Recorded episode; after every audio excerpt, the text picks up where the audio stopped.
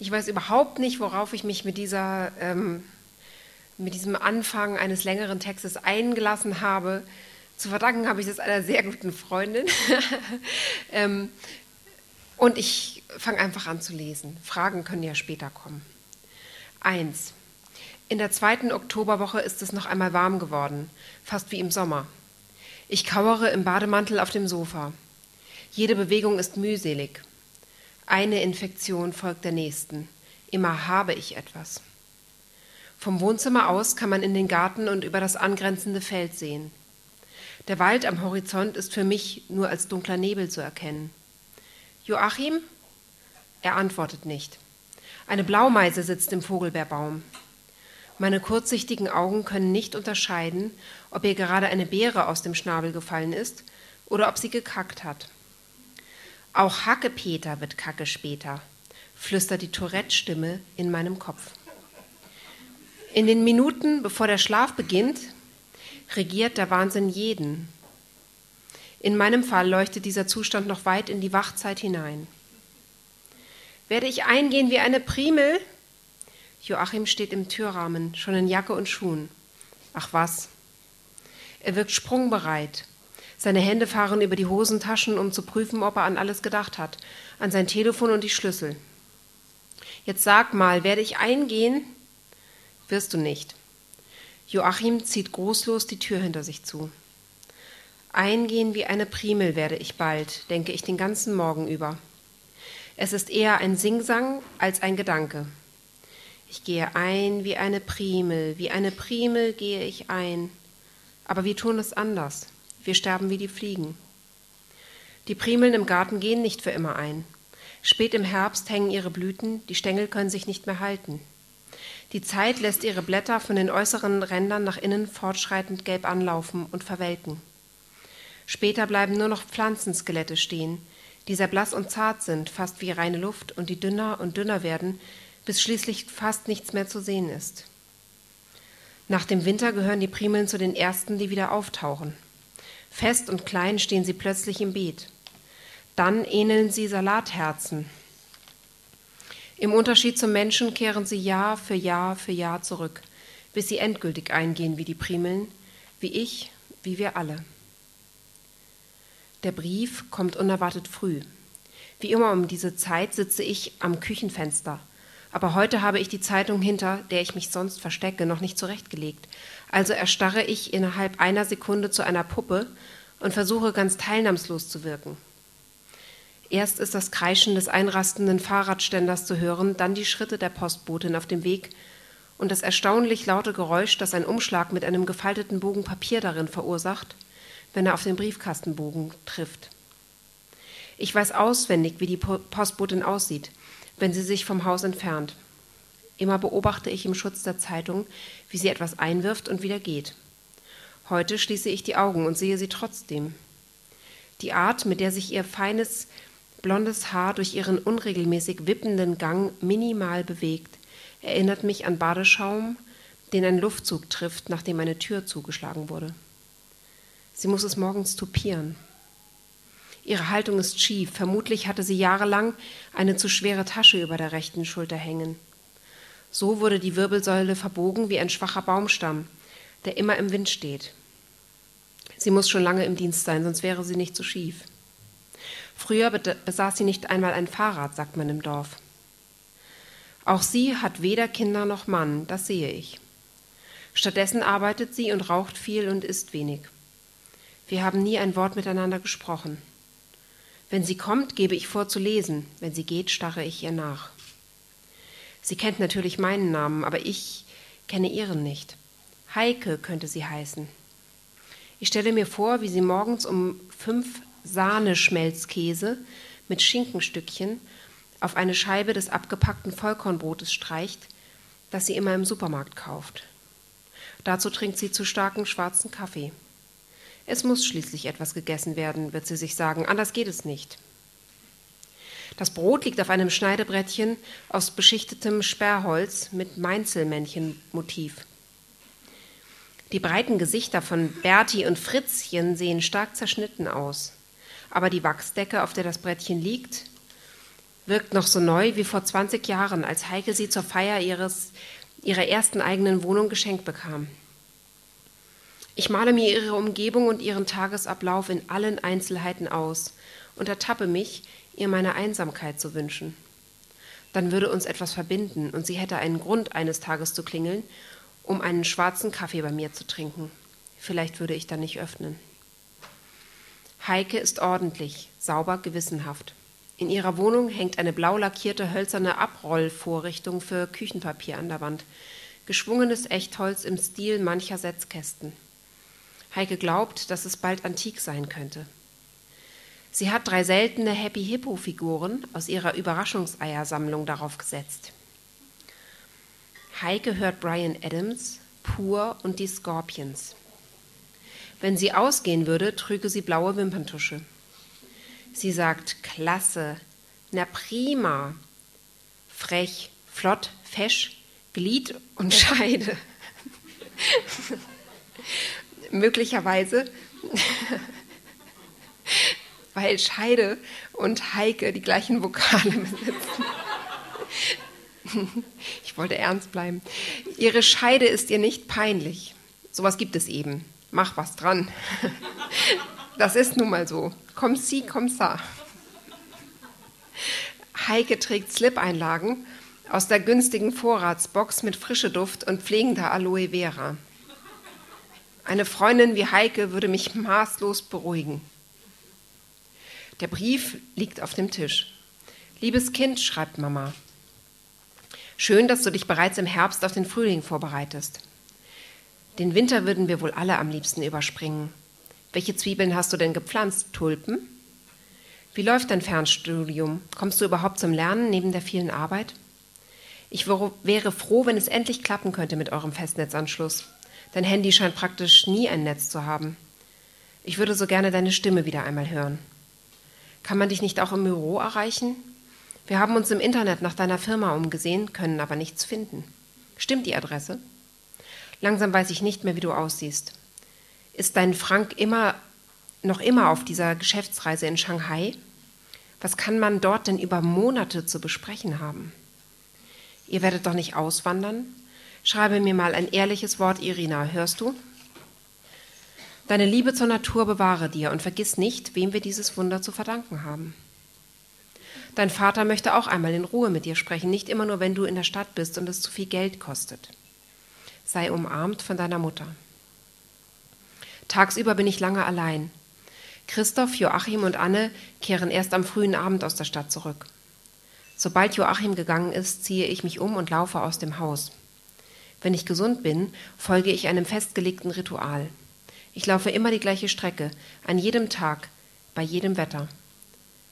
In der kurzen Reichweite meiner Augen beobachte ich jede Veränderung der Natur. Abends schreibe ich in mein Notizbuch etwa 27. Januar. Heute hängt dichter Nebel über der Welt, kein Frost. Nach 38 Jahren weiß ich endlich, warum man Nebelkrähen sagt. Die Eichen sind von Vögeln übersät. Wenn der infernalische Krach nicht wäre, könnte man meinen, die Bäume trügen schwarzes Laub. Gleichzeitig sind über Nacht hundert Maulwurfshügel auf der großen Weide entstanden. Gestern war noch kein einziger zu sehen. Die Krähen stolzieren zwischen ihnen herum. Ich schätze, sie picken Würmer aus der umgegrabenen Erde. Wissen Krähen also, dass Würmer, dass Maulwürfe beim Nebel buddeln? Würmer bestimmt nicht. An schlechten Tagen kann ich nicht laufen. Heute kann ich nicht laufen. Es wird nicht richtig hell an diesem Tag. Immer noch im Morgenmantel den Brief meiner Mutter in der Tasche, kehre ich auf das Sofa zurück. Ich bleibe sitzen, sehe aus dem Fenster, hocke in unnatürlicher Haltung auf meinen nach innen gedrehten Füßen. Snoopy springt auf meinen Schoß und legt sich umständlich hin. Er ist Christophs Hund. Ich hätte ihm einen anderen Namen gegeben. Mit Snoopy hat er keinerlei äußerliche Gemeinsamkeiten. Snoopy sieht aus wie ein dürrer, zotteliger Gremlin. Er ist klein wie ein Kaninchen, hat Fledermausohren und bewegt sich leiser und unauffälliger als eine Katze. Sobald ich ihn berühre, versucht er blitzschnell meine Hand anzulecken. Also lasse ich es bleiben. Er wartet darauf, dass ich mich endlich anziehe, aber jetzt ist er zu mir unter die Morgenglocke gesprungen und ich strecke ihn, ich stecke ihn mit meiner Trägheit an. So sitzen wir herum, bis ich statt Füßen elektrische Klumpen habe, die nicht mehr zu mir gehören. Sie gehör, ähm, wenn ich aufstünde, würden sie aus, auf dem Sofa liegen bleiben. Die Kälte umspinnt meine Beine und lässt den Hund auf mir festfrieren. Vor dem Fenster geschieht sehr wenig. Traurig, traurig, denke ich. So ist es eben immer wieder, das ganze Leben, traurig. Ich lasse Snoopy nach draußen und humpele die Treppe hinauf in mein Dachzimmer. Christoph wohnt neben mir. Manchmal verbringen wir die Nacht miteinander. Anne und Joachim schlafen im Erdgeschoss. In meinem Zimmer schiebe ich eine DVD in das Laufwerk und krieche ins Bett. Wenn es mir schlecht geht, sehe ich den Ludolfs zu. Peter Ludolf bewegt seine 180 Kilogramm schaukelnd durch einen curryfarbenen, gekachelten Gang, hinter dem sich ein Wohnzimmer und eine Küche verbergen. Im Telefonierzimmer angekommen, lässt er sich auf seinen Platz fallen und verschränkt die Arme über der Brust. Obwohl er weiß, dass er gefilmt wird, trägt er immer dasselbe schwarze Sweatshirt, eine tief hängende Hose und so etwas ähnliches wie Pantoffeln. Wenn er den Kopf dreht, spielen die Spitzen seiner knapp schulterlangen, öligen braunen Haare mit dem Schuppenkranz, der ständig unterhalb seines Nackens liegt. Peter betreibt zusammen mit seinen drei Brüdern Günther, Uwe und Manfred einen Schrotthandel. Neben dem innerlich verrotteten Wohnhaus steht eine Halle mit Gebirgen aus Autoersatzteilen. Alle Brüder könnte man erfolgreich auf Intelligenzminderung testen. Uwe der Älteste tritt als gut gelauntes Männlein mit schwarzem Lockenkopf in Erscheinung. Günther ist schwerst depressiv und sitzt den ganzen Tag benommen neben dem Telefon. Manni ist der klügste Ludolf und der einzige, der sich manchmal wäscht. Jeder von ihnen hat einen Sprachfehler. Sobald ich diese vier sehe, bin ich glücklich. Ihre grindige Lebenswelt scheint mir mit einer magischen Substanz überzogen zu sein. Die Brüder sind gegen das Erwachsenwerden und gegen alles Böse in der Welt imprägniert. Ich liege im Bett und fühle mich geborgen. Peter erklärt seinen Geschwistern beim Mittagessen, was zu einem Opel Manta alles so beigehört, dass er so richtig schön romantisch ist oder so weiter. Ich liebe die Ludolfs und ich glaube an die Ludolfs, wie andere Menschen an Gott glauben mögen. Ihre Sendung handelt von der Liebe. Sie lieben alles. Autos, ihre toten Eltern, überhaupt alle Menschen, Dinge, Erinnerungen und vor allem einander. Als die Episode vorbei ist, kann ich aufstehen. Ich gehe duschen und verwandle mich in Miss Dakota, eine moderne ältere Amerikanerin, die aussieht wie Angela Lansbury, die Schauspielerin aus Mord ist ihr Hobby. Miss Dakota hat keinerlei Wünsche. Sie will immer nur die nächste Aufgabe so gut wie möglich erledigen. Das Wort Zumutung kennt sie nicht. Sie hat Freude an der Arbeit. Hausarbeit ist ihr Hobby. Sie bügelt perfekt. Das hat sie auf der Hauswirtschaftsschule gelernt. Jetzt machen wir eine kleine Bügelei, lasse ich sie überdreht jubeln, wenn ich den Korb mit Bügelwäsche trage. Innerhalb weniger Minuten kann sie aus allen möglichen Zutaten oder Resten ein fantastisches Essen zubereiten und niemand in unserem Haus hat sie je gesehen. Sie erscheint nur, wenn meine Mitbewohner nicht da sind. Mr. Coter kauft ein, belädt die Waschmaschine, macht die Betten, räumt auf, führt den Hund spazieren, saugt, putzt und kocht, bügelt und legt zusammen, wischt Staub und fegt die Straße. Dafür wird sie von den inzwischen auch nicht mehr so jungen Leuten bezahlt. Anne, Christoph und Joachim überweisen ihr monatlich je 200 Euro. Außerdem zahlt sie als einzige kaum Miete. Weil ich, Ludol weil ich den Ludolfs zugesehen habe, kann Mr. Coter die Bühne betreten. 2. Unser Haus ist bestimmt schon über 100 Jahre alt. Ich weiß es nicht genau, so wie ich tausend Dinge nicht genau weiß. Wenn ich in meiner Funktion als Mr. Coter aus dem Dorf heimkehre, ziehe ich meinen Einkaufstrolley hinter mir den Berg hinauf. Ich kann unser Haus schon von weitem sehen. Es ist sandfarben und schön. Das Dorf liegt im Tal. Hier ist die Luft fühlbar feuchter und kälter als oben bei uns. Der lange Aufstieg heimwärts zwingt mich, langsam zu denken. Oben angekommen beschleunigen sich die Gedanken und ich werde fröhlicher. Heute kauft Mr. Kota Naturreis und Kartoffeln, Gemüse, Salat und Milch auf dem Markt. Freitags erledigt sie den Großeinkauf für die Woche und fährt mit Annes Auto zum Supermarkt in die Stadt. An den Wochentagen macht die Dame kleinere Besorgungen im Dorf. So bleibt man im Alter beweglich. Auf dem Weg zum Dorf werfe ich die Antwort an meine Mutter in den Briefkasten. Ich antworte immer sofort, nachdem ich ihre Briefe gelesen habe. Ja, Mama, ich habe eine Menge Tulpen gepflanzt, aber auch Iris, Narzissen und unverschämt teure Schneeglöckchen. Vielleicht habe ich es übertrieben, aber im Moment haben Frank und ich wirklich keine Geldsorgen. Warum soll also nicht im Frühjahr ein strahlend weißer Kranz aus Schneeglöckchen unser Haus säumen? Andere Leute bezahlen Geld für Jägerzäune oder Carports. Die Krokusse, die Frank so liebt, verbreiten sich von ganz alleine über alle Beete. Hier ist es auf einmal wieder sehr mild und sonnig. Die restlichen Blätter des wilden Weines leuchten tiefrot. Manchmal betrachte ich sie lange, wenn ich abends nach der Arbeit auf der Terrasse sitze. Wie viel Zeit Frank noch in Shanghai verbringen muss, weiß leider kein Mensch. Es sieht ganz danach aus, dass seine Firma dort eine Zweigstelle eröffnet.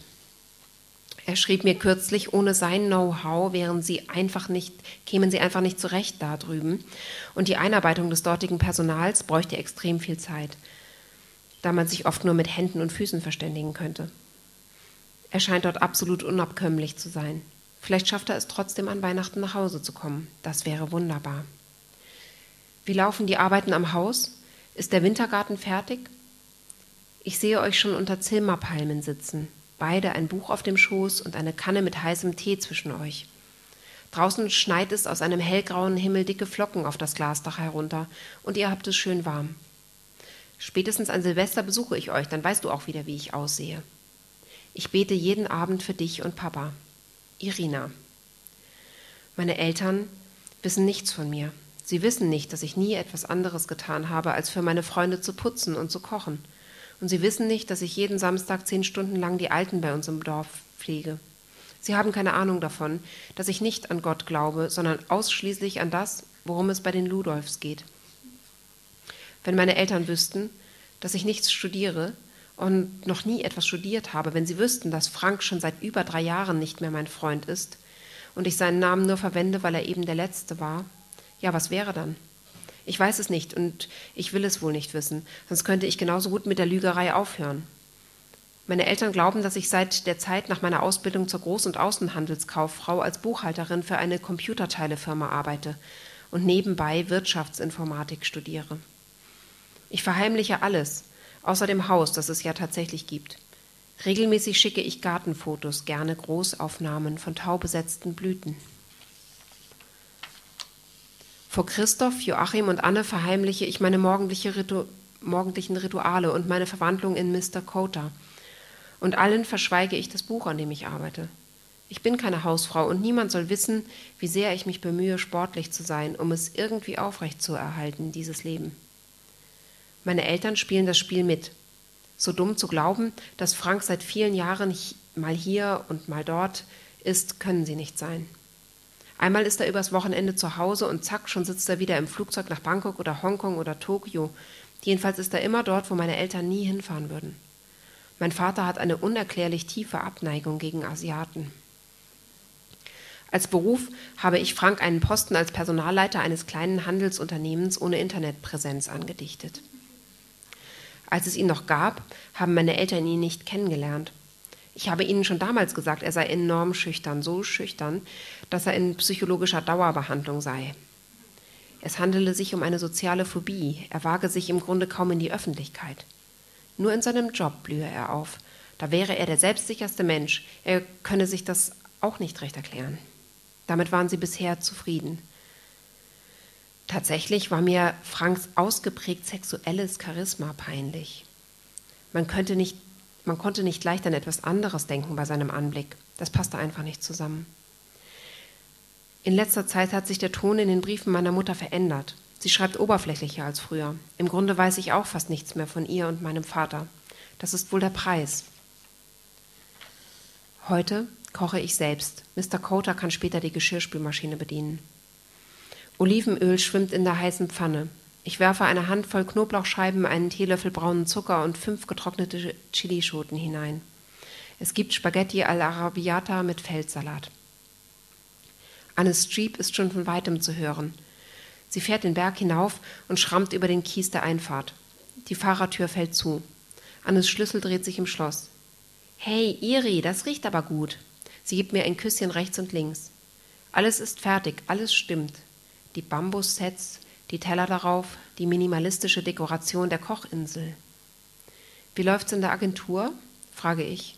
Mein Kopf fühlt sich rot und heiß an, wie immer, wenn ich mich angestrengt habe. Ach, frag nicht, ein Irrenhaus ist das. Anne wirft ihre Jacke, wirft ihre Jacke auf das Sofa. Mr. Coter wird sie später, wenn Anne nicht im Raum ist, aufheben und an die Garderobe hängen. Was hast du so gemacht? Anne sieht so schön aus, dass ich sie manchmal angucke und vergesse, worüber wir gerade sprechen. Mit 35 ist sie die jüngste von uns. Nichts Besonderes, paar Bewerbungen geschrieben, gelesen, nachgedacht. Ich finde, wir könnten hier mal eine richtige Party machen, sagt Anne beim Essen. Jeder lädt ein paar Leute ein. Was meinst du? Ich denke darüber nach, wie es wäre, Heike einzuladen. Na prima, sage ich.